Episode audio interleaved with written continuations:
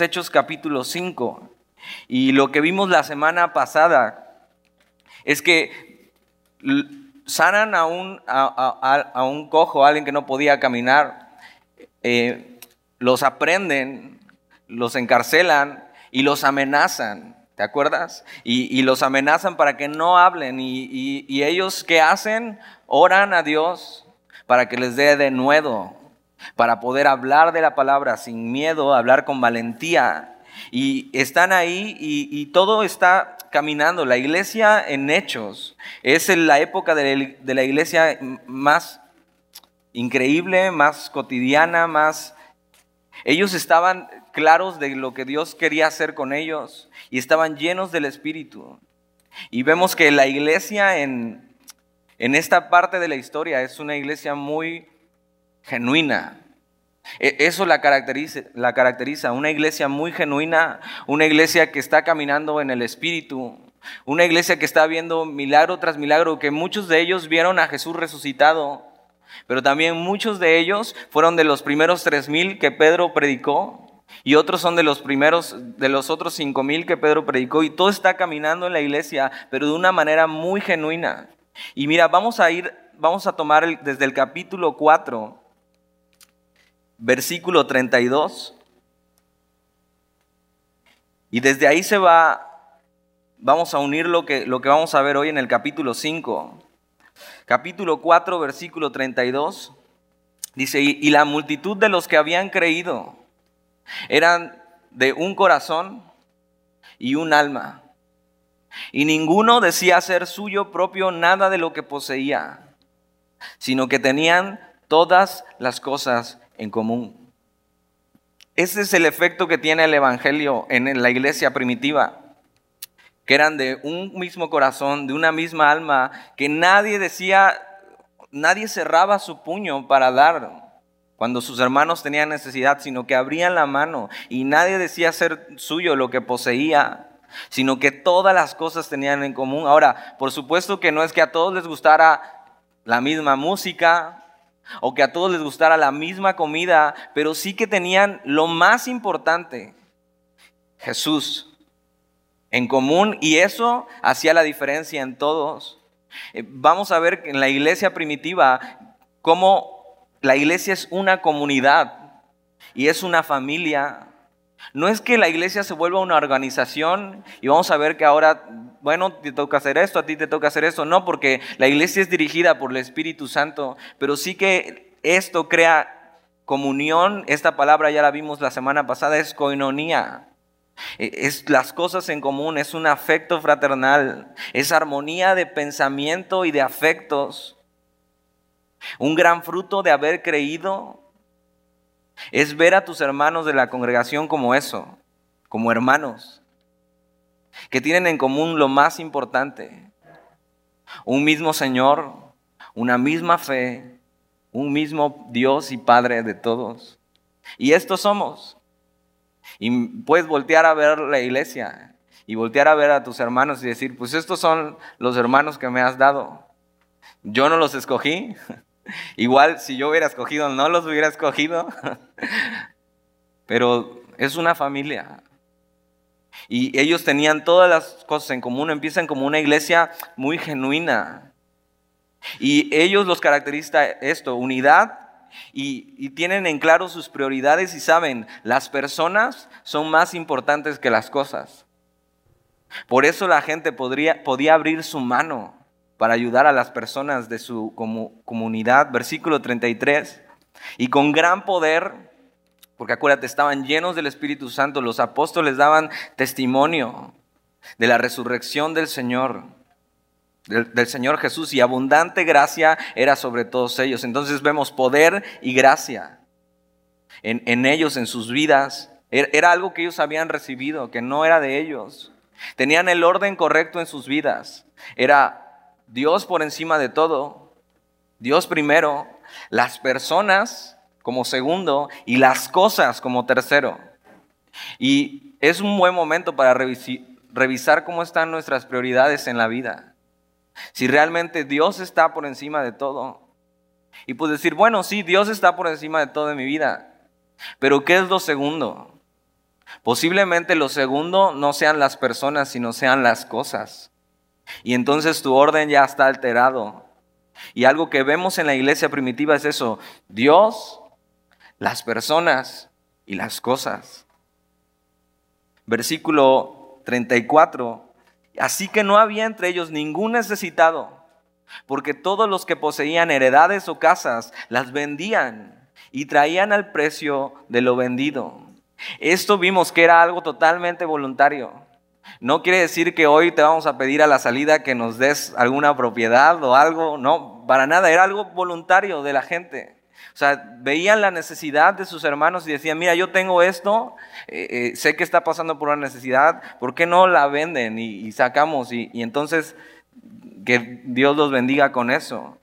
Ahora, no era algo que siempre se hacía. No era algo que cada reunión de la iglesia primitiva decían, a ver quién tiene propiedades para vender. No, o sea, era algo que no se hacía todas las veces que se reunían. Era algo que se hacía cuando veían que alguien tenía una profunda necesidad. Y era algo que salía de la persona.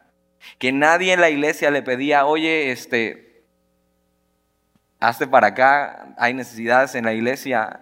Y eso es algo muy importante dentro de la iglesia. No se tiene que estar pidiendo para las necesidades. Por supuesto que ves que tenemos un tiempo de ofrenda y es un tiempo, y te das cuenta, lo unimos con la adoración. O sea, con una canción porque es parte de nuestra adoración a Dios. Por supuesto que es Dios el que suple todas las necesidades de su iglesia. Pero cuando vemos esto, que la iglesia tiene todas las cosas en común, que Dios los ha salvado, que es Padre de todos, algo mueve nuestros corazones, eh, la generosidad de Dios. Dios ha sido bueno con nosotros.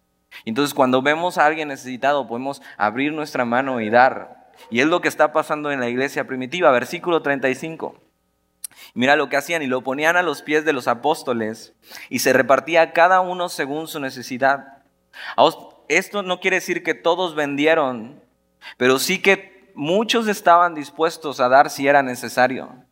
Versículo 36, entonces José, a quien los apóstoles pusieron por sobrenombre Bernabé, que traducido es hijo de consolación, levita natural de Chipre. Bernabé vamos a ver que es un ejemplo de generosidad en la iglesia primitiva y aquí nos quedamos la semana pasada, antes, antes de esto, antes de llegar a un ejemplo de esto que hablamos, de que eran generosos con la iglesia. Y aparece este José, que mira, le cambian el nombre y era algo que luego pasaba eh, también en la iglesia primitiva. Le decían Bernabé, que era hijo de consolación y es un ejemplo de generosidad.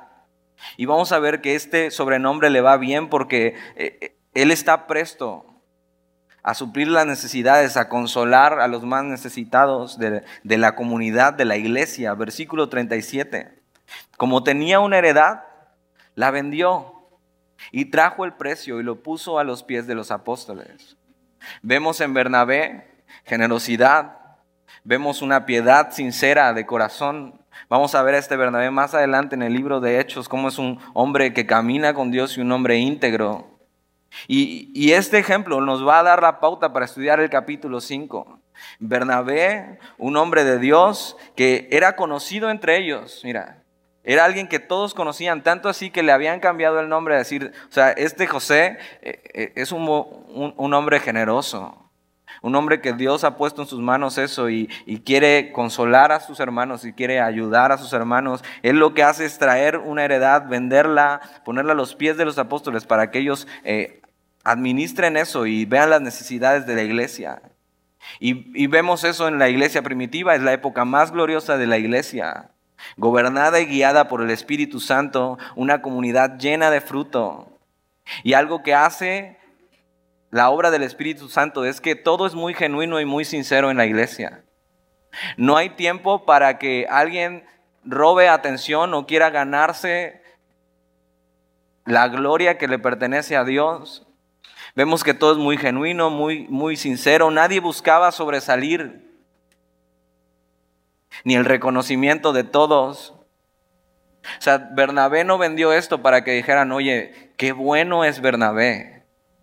Mira qué piadoso, qué, hombre de Dios. qué buena persona es Bernabé. No, Bernabé era un hombre guiado por el Espíritu Santo que veía la necesidad de sus hermanos, teniendo todas las cosas en común, diciendo, son mis hermanos. Y abría la mano para dar. En este entonces todo se trataba de Jesús y del Evangelio. Y era una iglesia dirigida por el Espíritu Santo. Pero capítulo 5, versículo 1.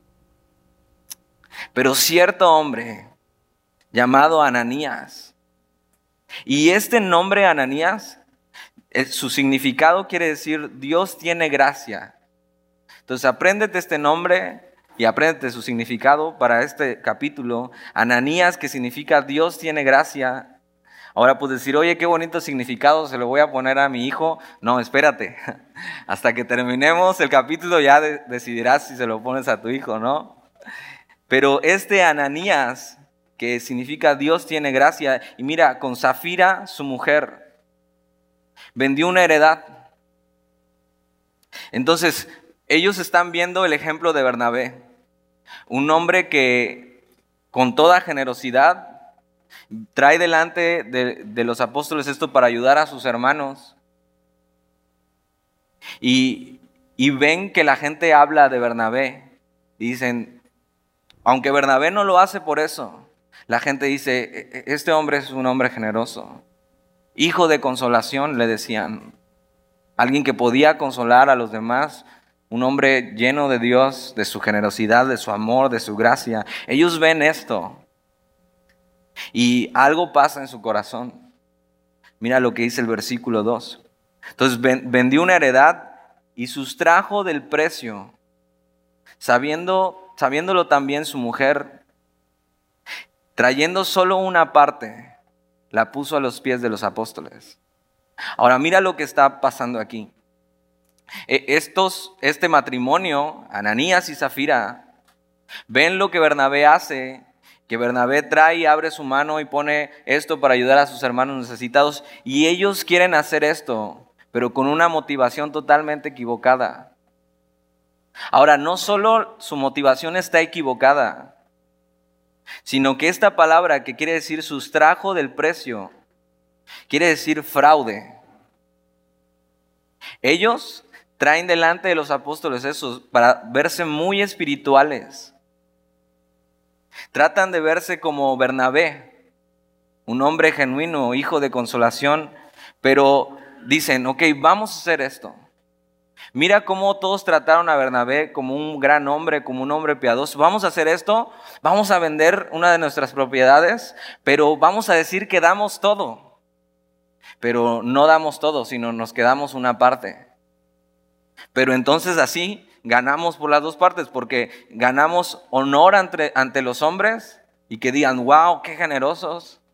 Y otra, pues ya vendimos la heredad y ya tenemos una lanita extra y esta palabra que significa sustraer del precio es, es fraude, pero vamos a ver que no solo esto eh, es algo que los identifica, sino su vida era un fraude.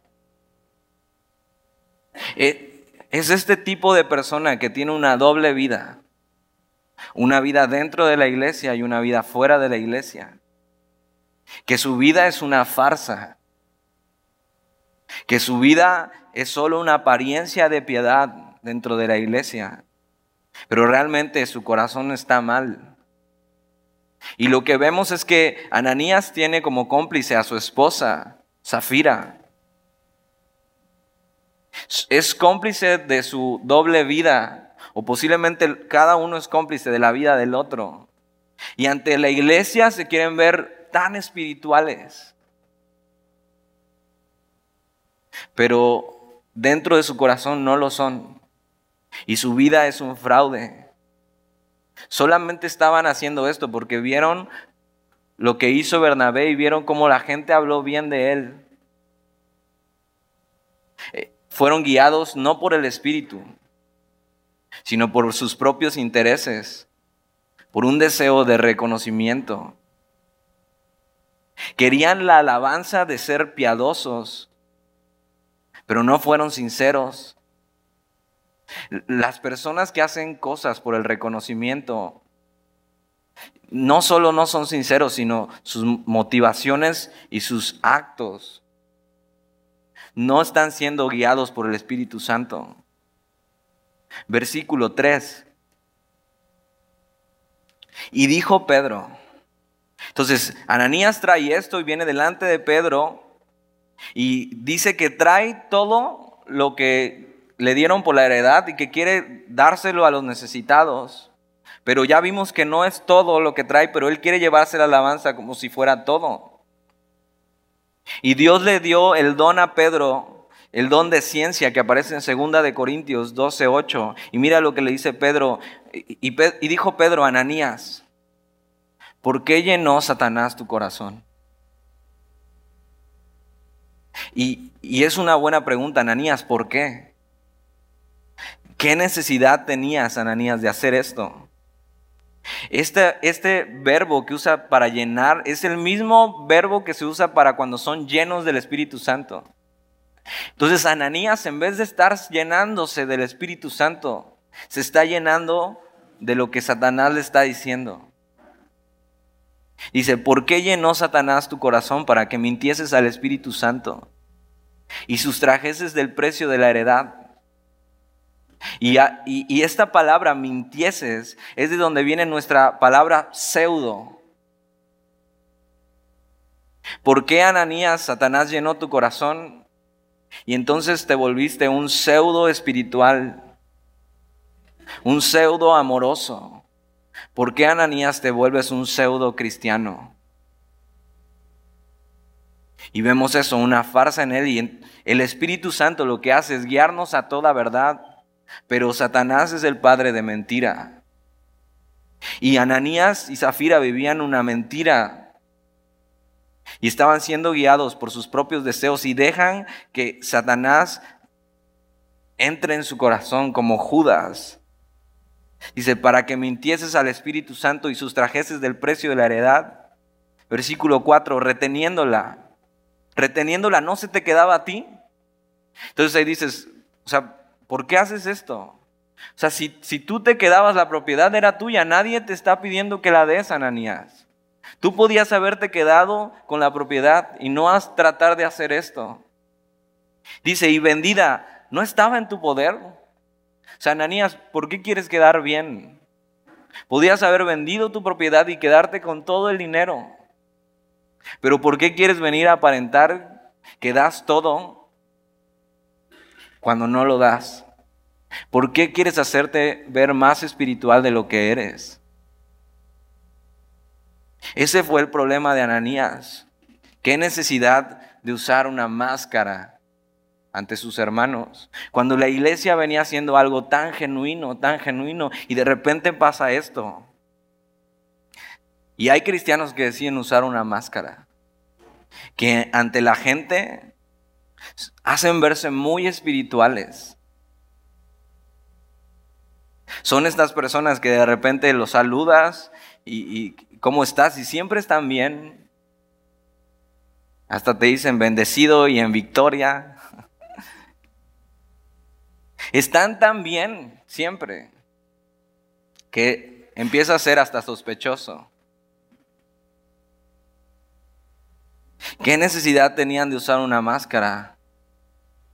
Y bien decía el salmista Rigo Tobar, quítate la máscara.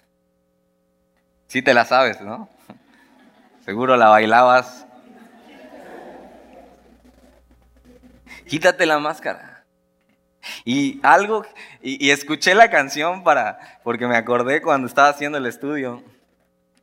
Y algo muy interesante que dice al final de la canción. No lo dice en todo el coro, lo dice al final de la canción.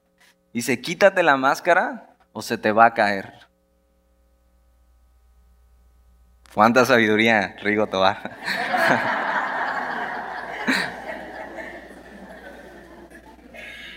Pero de repente pasa esto en la iglesia. La gente quiere aparentar verse más espiritual de lo que es. Quiere usar una máscara viéndose como un hombre que no es. como nunca está pasando por problemas, nunca le está pasando nada. Y nosotros hemos visto eso en Semilla en estos cuatro años. Llega gente de otra iglesia donde siempre todo está bien, donde no pasa nada, donde parece que su vida es perfecta y quieren aparentar una espiritualidad que no tienen. Y solo hay que dejar pasar tiempo. Y lo que dice Rigo Tobar se cumple.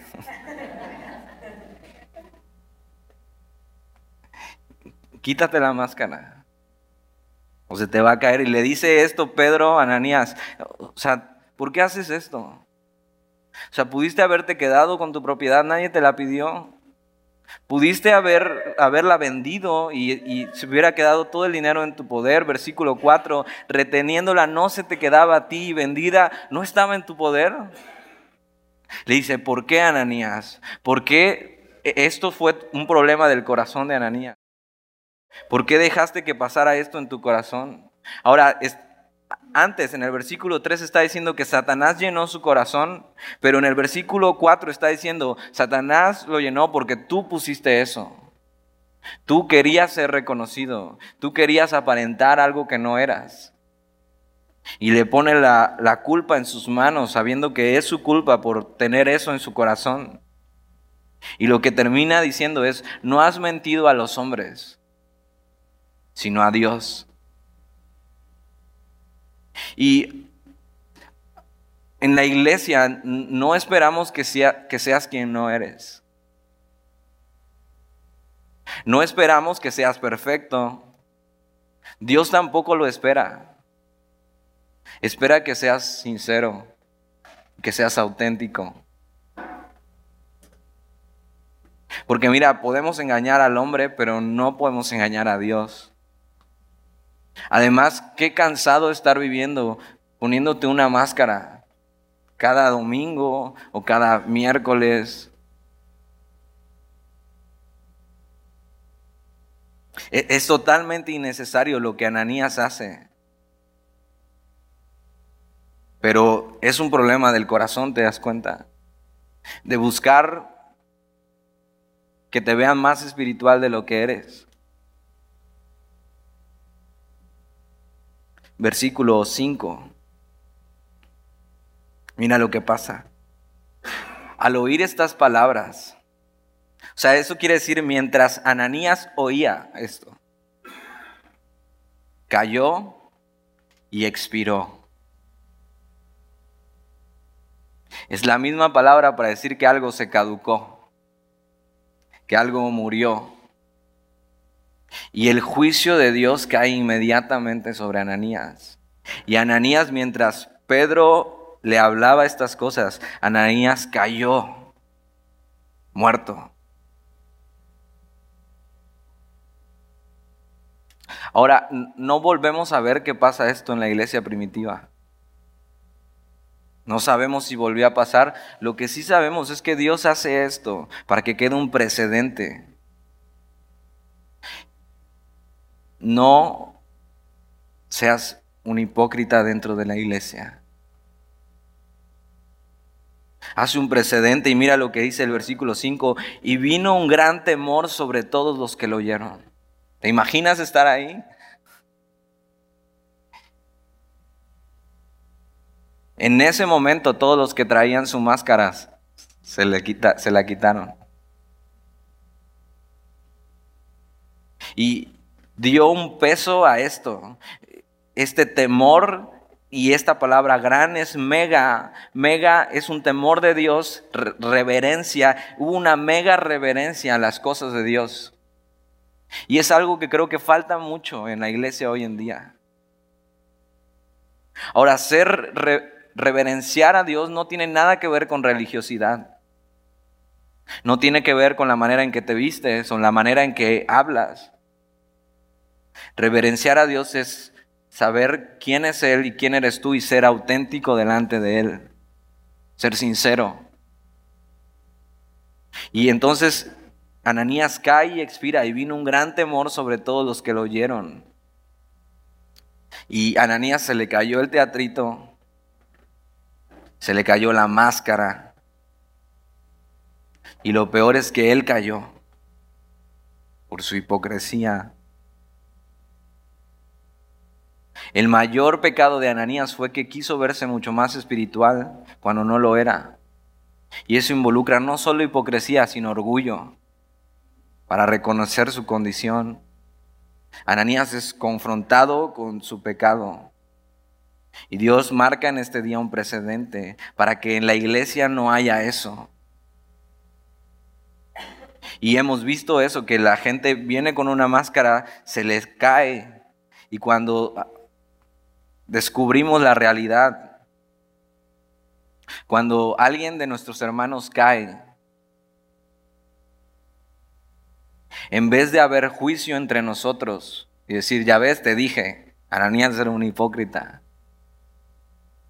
Lo que debe caer entre nosotros es reverencia y temor de Dios y saber que Caminar con Jesús y en la iglesia no es un juego. Y en vez de haber juicio nuestra boca, debe haber reverencia, sabiendo, Dios está delante de nosotros todos los días. ¿Por qué deberíamos aparentar algo que no somos delante de Él? Versículo 6. Y levantándose, los jóvenes, mira, los jóvenes lo envolvieron y sacándolo lo sepultaron. Y esta palabra jóvenes no solo quiere decir menores, sino quiere decir los más nuevos. Entonces la gente joven, no solo de edad, sino joven en el Evangelio, solo son, son los encargados en sacar a estos, a este Ananías. Y los, jóvenes se encargan de esto y cuando están cuando están viendo y están levantando el cuerpo de Ananías, están aprendiendo desde jóvenes.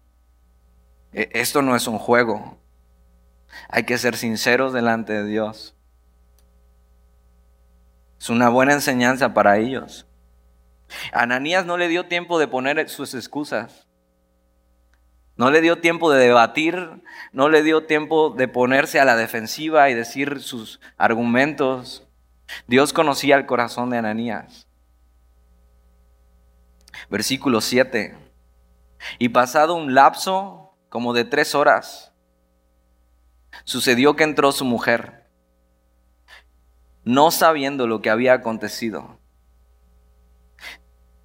Entonces, cae Ananías, ya ves, por eso no es un buen nombre tal vez para ponerle a tu hijo. Y pasan tres horas y viene su mujer y no sabe de su marido, no sabe lo que ha pasado. Y Dios le está dando una oportunidad a la mujer. Pero para muchos su mayor miedo no es su pecado, sino el ser descubiertos de su pecado. Y mira lo que pasa con Zafira. Entonces Pedro le dijo, dime, ¿vendisteis en tanto la heredad? Y ella dijo, no, mentimos. No, no dijo eso. ¿Te das cuenta? Pudo haber dicho, o sea, la verdad, le dije a mi marido que no hiciera eso. le dije que no voy a ser su cómplice en, en ser hipócrita en la iglesia. Le dije que no lo voy a cubrir en esto. Dios le está dando la oportunidad de acabar con su farsa, de no ser cómplice, de no ser partícipe. Pero muchas personas prefieren mantener su farsa antes que rendirse. Ellos solo se metieron en este problemón, ¿te das cuenta? Nadie les pidió que lo hicieran. Nadie les pidió que aparentaran, que fueran quien no son. Y, no hay mejor lugar para ser quien eres que la iglesia.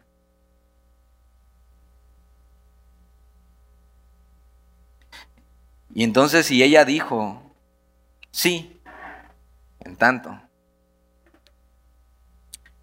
Y Pedro le dijo, ¿por qué convinisteis en tentar al Espíritu del Señor? Una vez más le pregunta, ¿por qué? ¿Qué, necesidad? ¿Por qué te pusiste de acuerdo con tu marido para probar al Espíritu Santo y tener en poco al Espíritu Santo?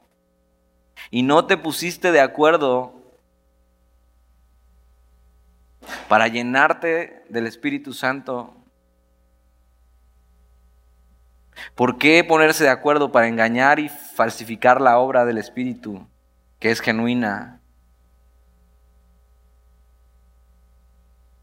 Y se pudo haber puesto de acuerdo con su marido para agradar a Dios y hacer su obra, pero se pusieron de acuerdo para mentir a la iglesia y hacer menos al poder y falsificar la obra tan genuina que el Espíritu estaba haciendo. Y entonces dice, he aquí a la puerta a los pies de los que han sepultado a tu marido y te sacarán a ti. Ahora, por supuesto que no es Pedro el que está haciendo esto. Pedro no es el que está sentenciando a estos hombres ni está matando a este hombre y a esta mujer. Pedro simplemente está hablando y sabe lo que Dios va a hacer. Seguramente cuando Ananías cayó, Pedro quedó igual de sorprendido que todos. Pero Pedro ya vio lo que pasó con Ananías y sabe lo que va a pasar con Zafira. Y le dice, aquí a la puerta los pies de los que han sepultado a tu marido y te sacarán a ti. Es como si escuchara los pasos. Y como si los jóvenes que fueron a sepultar a su marido vinieran a buscarla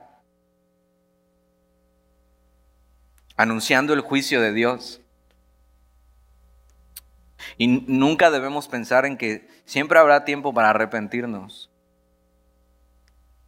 O siempre habrá tiempo para estar bien con Dios, para ser sinceros con Dios. Cada tiempo, cada día es un, un regalo inmerecido. No deberíamos asumir que siempre estará ahí. Ellos no tuvieron tiempo. versículo 10.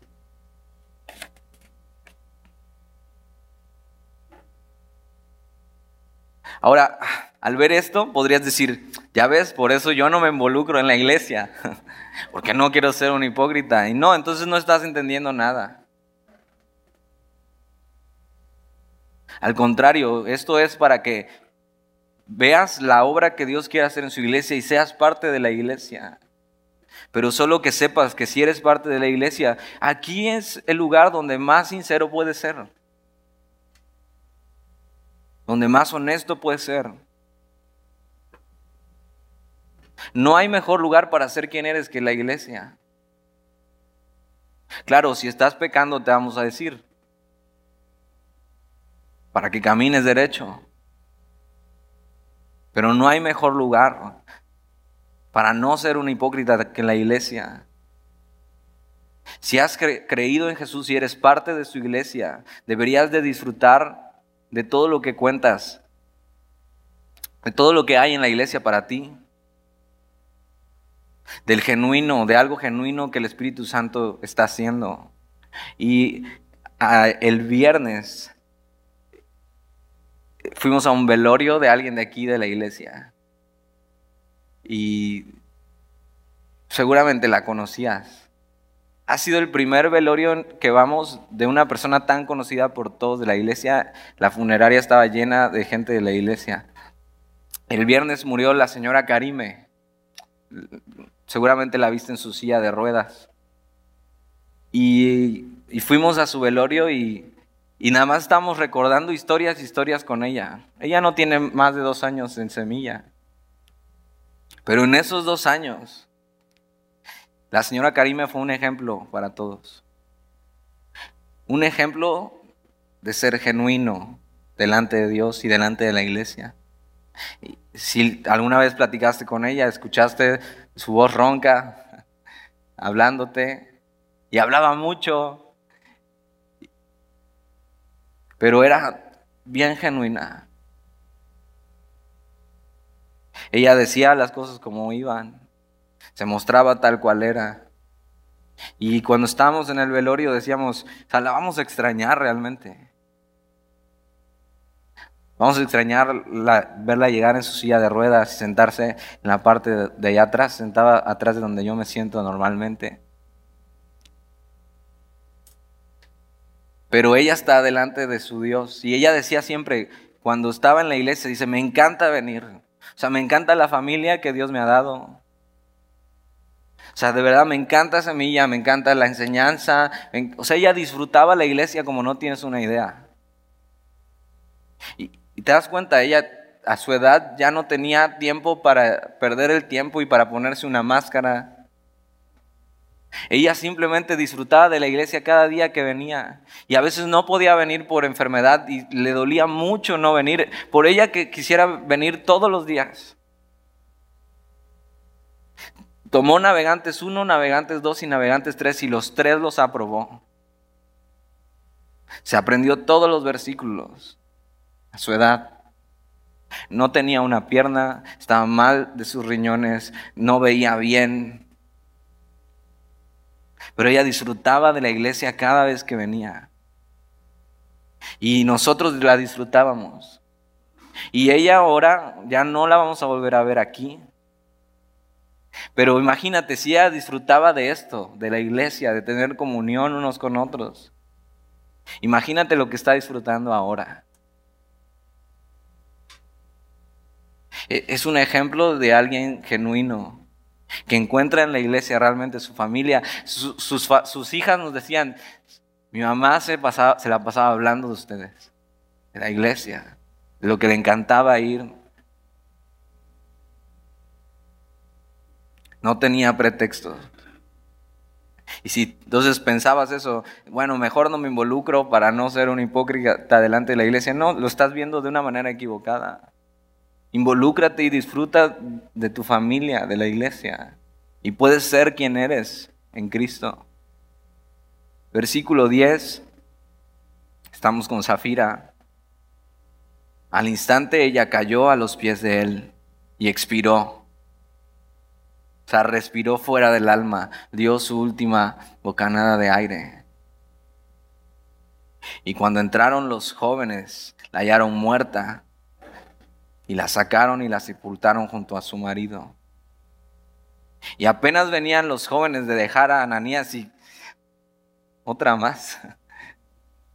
Pero están aprendiendo, no se debe jugar con esto.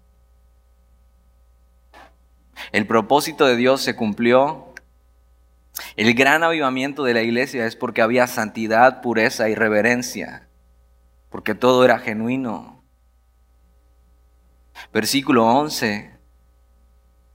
Y vino gran temor sobre toda la iglesia y sobre todos los que oyeron estas cosas.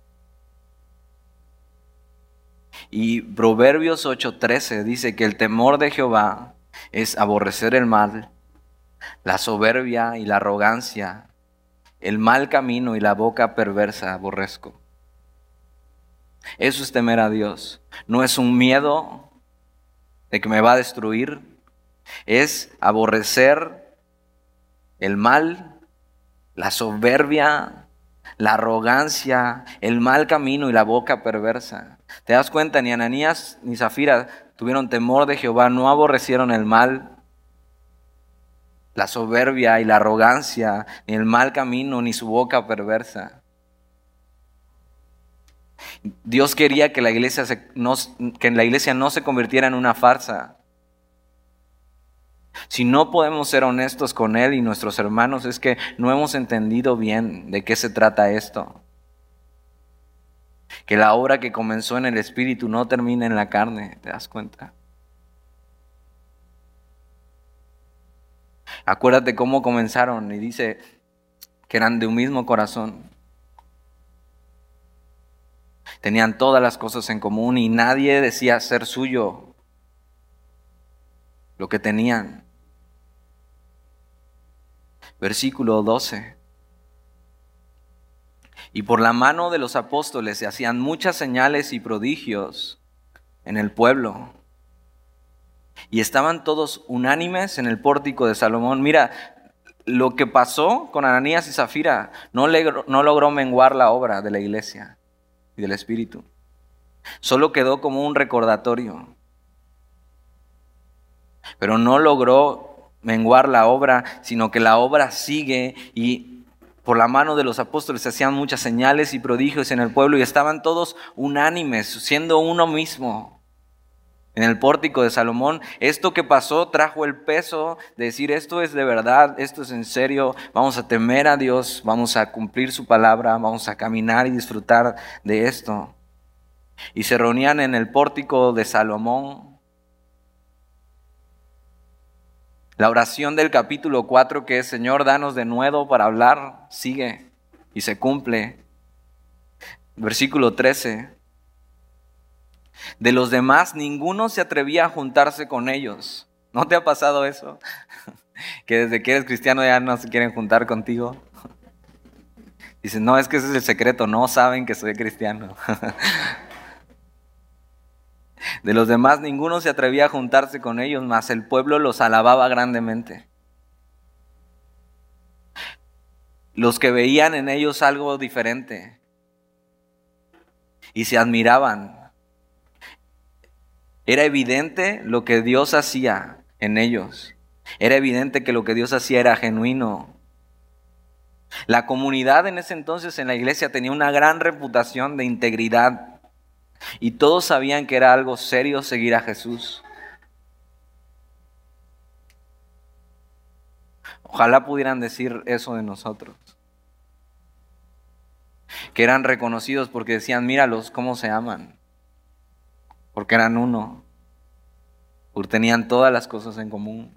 Eso es algo que hace falta a la iglesia hoy en día. Ser honestos delante de Dios, ser honestos delante de tus hermanos. ¿Te das cuenta? No se trata de ser perfectos. Ya sabemos que no somos. Pero tampoco es una excusa. Se trata de ser honestos delante de Dios y de nuestros hermanos. Versículo 14. Y los que creían en el Señor aumentaban más. En vez de disminuir por lo que pasó con Ananías y Zafira, decir, no, mira, a mí como que me estaban dando ganas de ir con ellos, pero mira lo que pasó por hipócrita. Mejor ni me meto. No. Los que creían en el Señor aumentaban más. Gran número así de hombres como de mujeres. Se sumaban cada día quienes tenían que ser salvos a esta comunidad que era la iglesia. En lugar de disminuir, aumentan Versículo 15. Tanto que sacaban los enfermos a las calles y los ponían en camas y lechos para que al pasar Pedro, a lo menos su sombra cayese sobre alguno de ellos. Ahora, por supuesto que esto no está queriendo decir que la sombra de Pedro sanaba. No hay ningún registro de eso. Ellos creían que aunque sea, aunque era tanta su fe en Jesús y en la obra que estaba pasando, que ellos creían que si aunque sea la sombra de Pedro los tocaba, eran sanos. La sombra de Pedro, por supuesto que no tenía ningún poder, ni Pedro, sino era de Dios totalmente, era la fe del pueblo, una fe verdadera en Jesús. Todo era tan genuino que Dios dio, el, dio su poder y trajo sanidad a este tiempo en la iglesia. Versículo 16, y aún en las ciudades vecinas muchos venían a Jerusalén trayendo enfermos y atormentados de espíritus inmundos, y todos eran sanados. Las personas venían de fuera a Jerusalén para ver lo que estaba pasando con la iglesia. Una iglesia genuina, una iglesia llena del Espíritu Santo. Una iglesia que era tan importante lo que habían visto y oído que no había tiempo de ponerse máscaras, que no había tiempo para ser hipócritas, que no había tiempo para que su vida dentro de la iglesia fuera una farsa,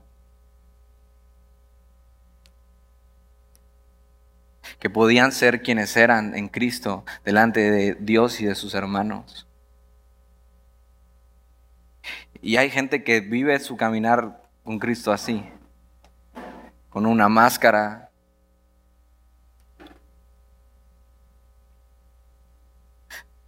queriendo estar bien en los dos lados. Y, Dios detesta la hipocresía en su iglesia.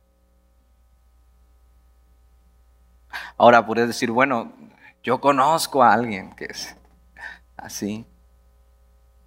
Pero el que mire estar firme, mire que no caiga. Y es una buena enseñanza para nosotros en estos cuatro años, para no aceptar eso en la iglesia ni en nuestros corazones. Que no haya hipocresía, que seamos uno, que tenemos todas las cosas en común y caminamos día a día siguiendo a Jesús y lo que Él quiere hacer en nuestra vida, en nuestra comunidad, con los que nos rodean. Que podamos seguir caminando siendo eso, uno, teniendo todas las cosas en común, un mismo Dios, un mismo Padre, un mismo Señor de todos, por todos y en todos.